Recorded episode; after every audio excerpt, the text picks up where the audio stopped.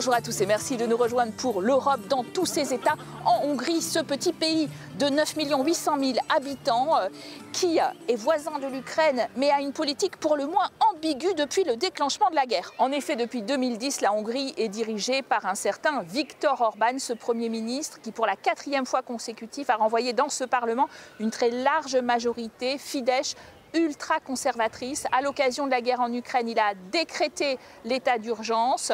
Il joue les trublions dans l'Union européenne lorsqu'il s'agit d'adopter des sanctions et il se dit proche du modèle de Vladimir Poutine, dont il dépend beaucoup pour ce qui est du gaz. Voilà pourquoi euh, nous vous emmenons à la redécouverte de ce pays qui s'isole de plus en plus en Europe et même au regard de ses voisins européens qui pourtant euh, étaient les plus proches, ceux de l'Est du groupe de Visegrad.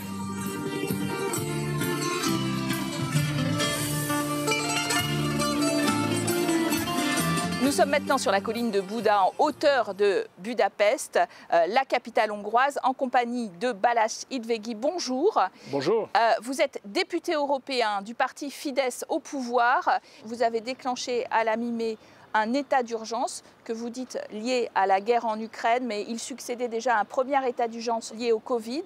Et certains disent que précisément, euh, c'est pour euh, lier les mains de l'opposition, ah des ONG. C'est tout simplement une décision pour, euh, pour renforcer en fait la, la, vélocité des décisions pour le gouvernement d'agir dans une, une situation quand euh, on a par exemple euh, des réfugiés qui, arrivent chaque jour. La Hongrie est une démocratie vivante. On, vient d'avoir maintenant une élection euh, très, très libre et, avec une, des discussions de tous les sujets qui ont été posés par Bruxelles, posés par, les ONG. Et il y avait une décision très claire par les Hongrois. Le 3 avril dernier, c'était la quatrième victoire euh, de Viktor Orban à une élection et de son parti, on l'a dit, ultra-conservateur, donc du Fidesz, euh, qui a remporté 53% euh, des voix et les deux tiers, une majorité qui permet de changer la Constitution. Alors certains disent qu'il a aussi créé les conditions de sa victoire en éliminant les possibilités de l'emporter d'une opposition pourtant unie. On regarde ce reportage signé Luc Brown.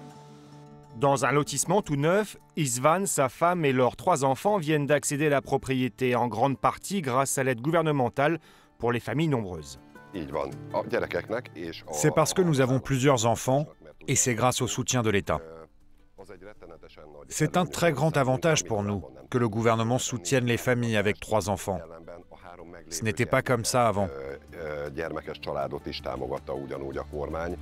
Pour la maison, le gouvernement a accordé une subvention de 25 000 euros. La toute nouvelle voiture, cette place, a elle aussi été financée pour moitié par l'État.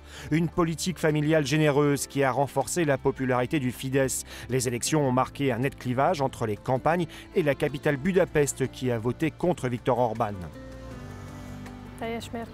La victoire du Fidesz aux élections, c'est grâce à cela.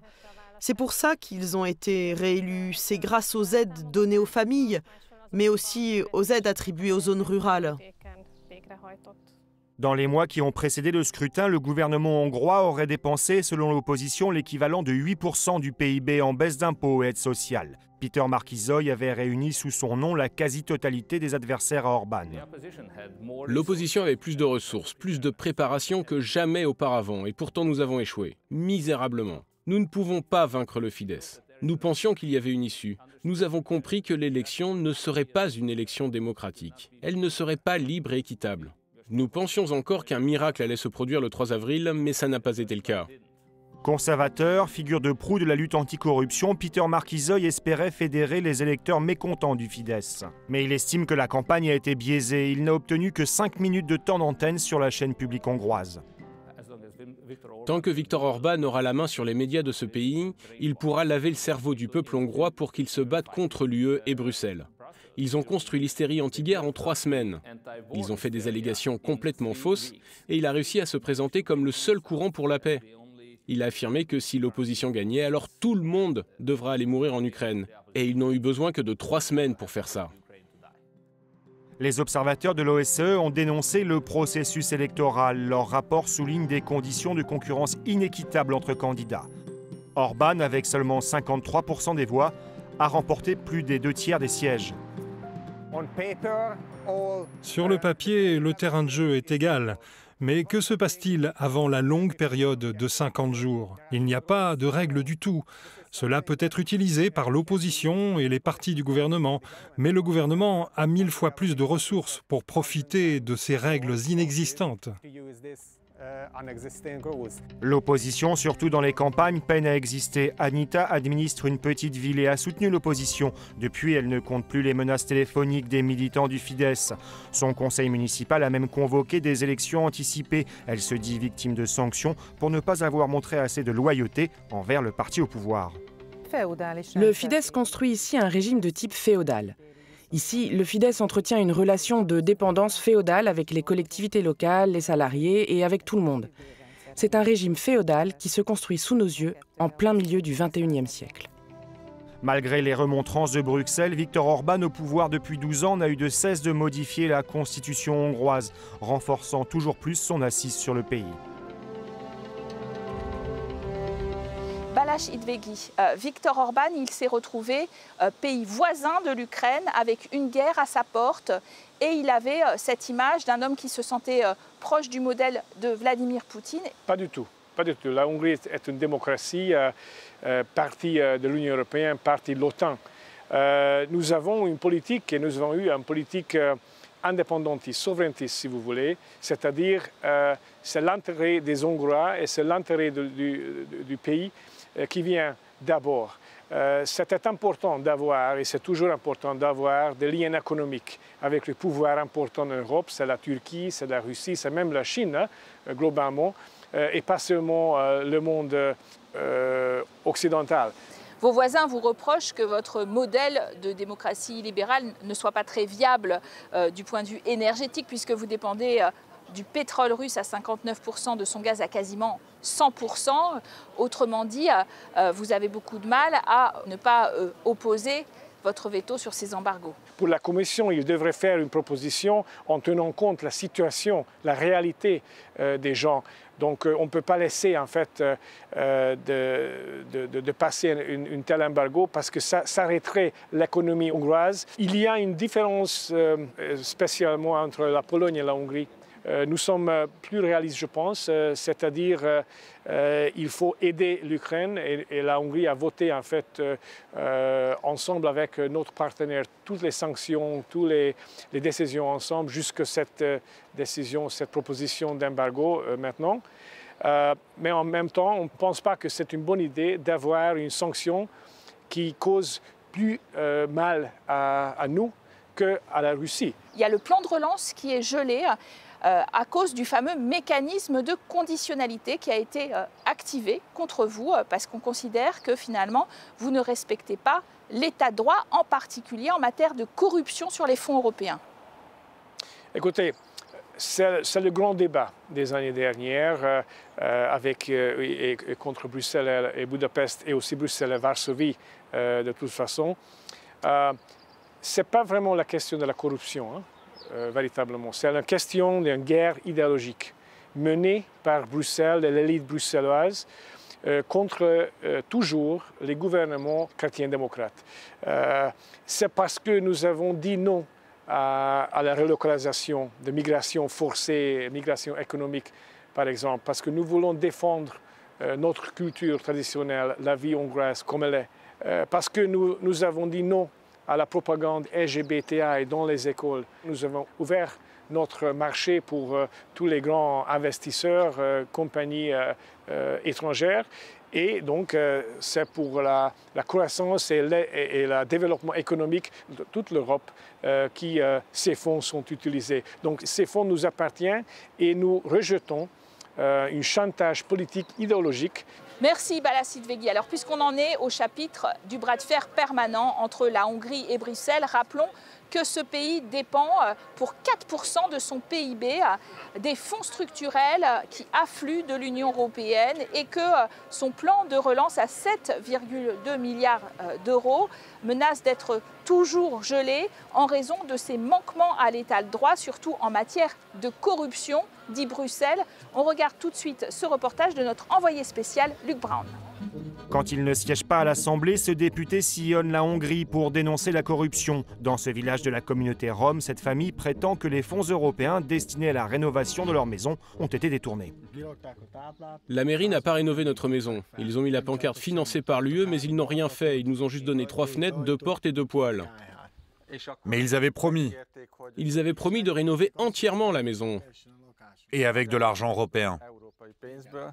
Les habitants de Kijvassar, dans le sud-ouest du pays, devaient toucher une enveloppe d'un demi-million d'euros de subventions communautaires. Mais ici, certaines familles vivent toujours dans des logements insalubres. Le fonds était destiné à l'amélioration des conditions de vie de la communauté rome de Hongrie. Ce système est contagieux. Cet argent maintient Orban au pouvoir. Il paye ses gens avec ça. La Hongrie devrait rester à l'intérieur de l'Union. Car tant que nous y sommes, la démocratie est encore un peu protégée. Si nous quittons l'Union européenne, Viktor Orban peut avancer de la démocratie à la dictature.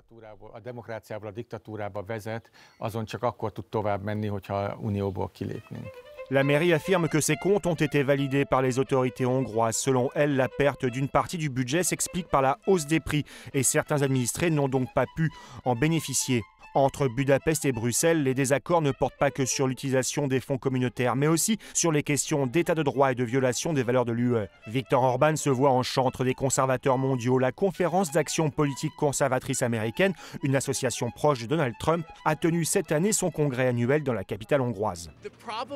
Le problème avec Bruxelles est qu'ils agissent de façon autoritaire sur le peuple hongrois. Le peuple hongrois vient de réélire ce gouvernement par deux tiers des voix. C'est ce qu'on appelle la démocratie. Et ils veulent mettre en œuvre la politique pour laquelle il a été élu. Et Bruxelles n'aime pas ça. Et Paris et Berlin n'aiment pas ça. Et l'ONU n'aime pas ça.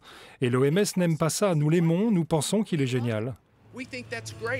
Le gouvernement hongrois est accusé de vouloir limiter l'indépendance de la justice. Sont aussi visées les réformes controversées du système électoral, du système éducatif, ainsi que les tentatives de mise au pas des médias. Tilos est l'une des plus vieilles radios indépendantes de Budapest. Après 30 années de rock alternatif, elle pourrait bien cesser d'émettre. Le régulateur menace de suspendre sa licence. Après le changement de- des fins des années 80, il y a eu une période où nous avons cru que cette façon de vivre euh, comme les gens vivent euh, dans l'Europe de l'Ouest, c'est un modèle qui peut être adapté euh, en Hongrie. Ce que nous constatons maintenant, c'est que en fait, euh, nous reculons. Le respect des minorités par la Hongrie a également été critiqué par l'UE. L'an passé, le gouvernement a modifié la constitution pour interdire l'adoption en couple de même sexe. Elvira et Tamara sont transgenres. Leur combat public pour être reconnus comme un couple les a transformés en symboles face à une société de plus en plus conservatrice.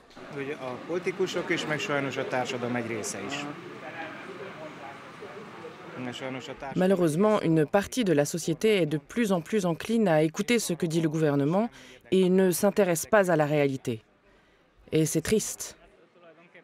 C'est en fait une caractéristique de la politique de la droite conservatrice, qui divise les gens en groupes et dit ensuite nous excluons ceci et nous excluons cela.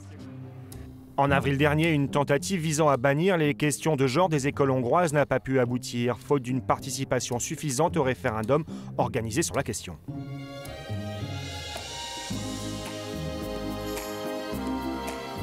Voilà, nous sommes devant la mairie du deuxième arrondissement de Budapest. Budapest, qui est une ville détenue par l'opposition à Viktor Orban. Et nous allons à la rencontre d'une eurodéputée, Katia Linche. Bonjour. Euh, vous êtes euh, eurodéputée euh, du groupe Renew au Parlement européen, ce qui correspond ici en Hongrie à Momentum. On vient de voir ce reportage sur l'état de corruption de ce pays sous le règne de Viktor Orban. Viktor Orban gouverne depuis 12 ans. Et au cours de ces 12 années, il a détruit la liberté des médias, il a fait marche arrière sur l'état de droit, il a détruit les contre-pouvoirs et malheureusement, il a également créé une oligarchie corrompue, partiellement constituée de membres de sa propre famille. Et ce, en empochant essentiellement les fonds européens qui étaient envoyés en Hongrie pour bénéficier à l'ensemble de nos concitoyens. L'Union européenne a enfin créé un mécanisme sur lequel j'ai travaillé au nom de mon groupe au Parlement européen qui permet à l'Union européenne de sanctionner tous les pays où la corruption est si flagrante que l'ensemble des intérêts financiers de l'UE en sont compromis. Oui, parce que dans ce pays, il y a en effet un plan de relance de 7,2 milliards d'euros et la Commission euh, voudrait le geler. On sent bien que euh, la Commission européenne a été euh, un peu plus laxe avec la Pologne, mais c'est vrai que l'attitude de la Pologne sur l'Ukraine est différente. Est-ce que c'est de ça qu'il s'agit? Nous devrions simplement entreprendre des réformes basiques, mettre en place un système plus transparent d'allocation et de redistribution, des contrôles plus stricts lorsqu'il y a des soupçons de corruption. Ce ne sont pas des réformes difficiles et elles bénéficieraient à tout le monde. Et si le gouvernement hongrois rentre enfin dans les critères de bonne gestion, il recevra les fonds structurels, tout comme la Pologne l'a fait. La balle est dans leur camp, c'est leur choix. Et là, on parle que de corruption, pas d'attitude face à la guerre en Ukraine. En parlant de cette guerre en Ukraine, est-ce que euh, le gouvernement de Viktor Orban a une position qui pour vous est ambiguë? Les actions de Viktor Orban, et pas seulement récemment, mais au cours des dernières années, ont mis en péril la capacité de l'Union européenne à réagir. Orban a été très ami avec Poutine pendant plusieurs années, notamment avant la guerre. Et cette amitié a même prévalu lorsque cette terrible guerre a été engagée à nos frontières, affectant aussi les 150 000 Hongrois qui vivent en Ukraine. M. Orban a essayé d'insuffler son idéologie anti-européenne. Il a essayé de pousser le groupe de Visegrad pour bloquer la voie aux réformes européennes. Mais cela s'est retourné contre lui. L'Europe est en train d'avancer et il se retrouve seul, loin derrière. Merci à vous d'avoir été notre invité. Merci à vous de nous avoir suivis pour l'Europe dans tous ses états en Hongrie. Retrouvez-nous sur notre site internet france24.com pour revoir cette émission et regarder celle consacrée à la Pologne voisine. À très bientôt à tous.